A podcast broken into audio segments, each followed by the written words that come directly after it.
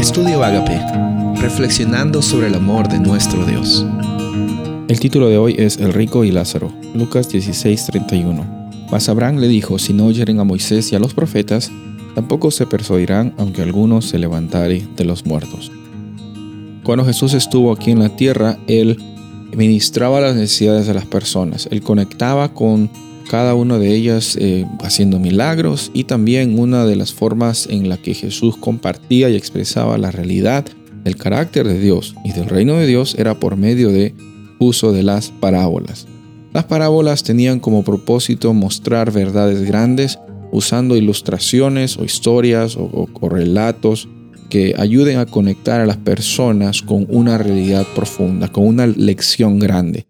La parábola del rico y Lázaro, que encontramos aquí en Lucas capítulo 16, 19 al 31, nos muestra una realidad grande que va más allá simplemente de demostrar qué es lo que sucedía después de la muerte.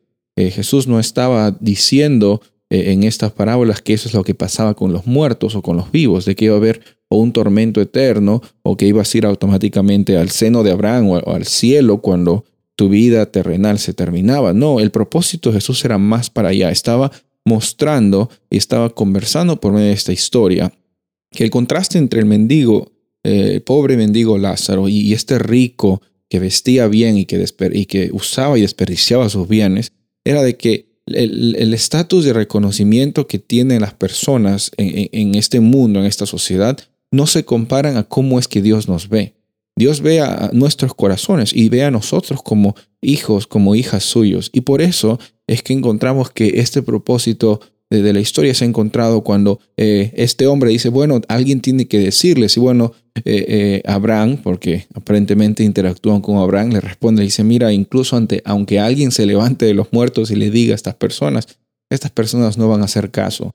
No van a hacer caso de que hay la necesidad de ver a todos por igual. ¿Por qué? Porque están cegados en su egoísmo, están cegados en, en, lo que ellos pueden conseguir en esta vida. La lección de esta historia nos menciona de que el, el, destino eterno también se define en esta vida en la que estamos llevando. Y gracias a Dios el destino eterno de nuestras vidas ya también está ofrecido hacia nosotros como un destino glorioso por lo que Cristo Jesús hace en nuestras vidas. Esa historia del rico y Lázaro nos muestra que Quizás van a haber circunstancias externas que eh, no nos permitan eh, vivir una vida como a lo que, entre comillas, la sociedad dice que es una vida que vale la pena ser vivida. Pero la vida que Dios nos ofrece es la que vale la pena ser vivida, sin importar cómo es que tus circunstancias externas estén afrontando en tu corazón.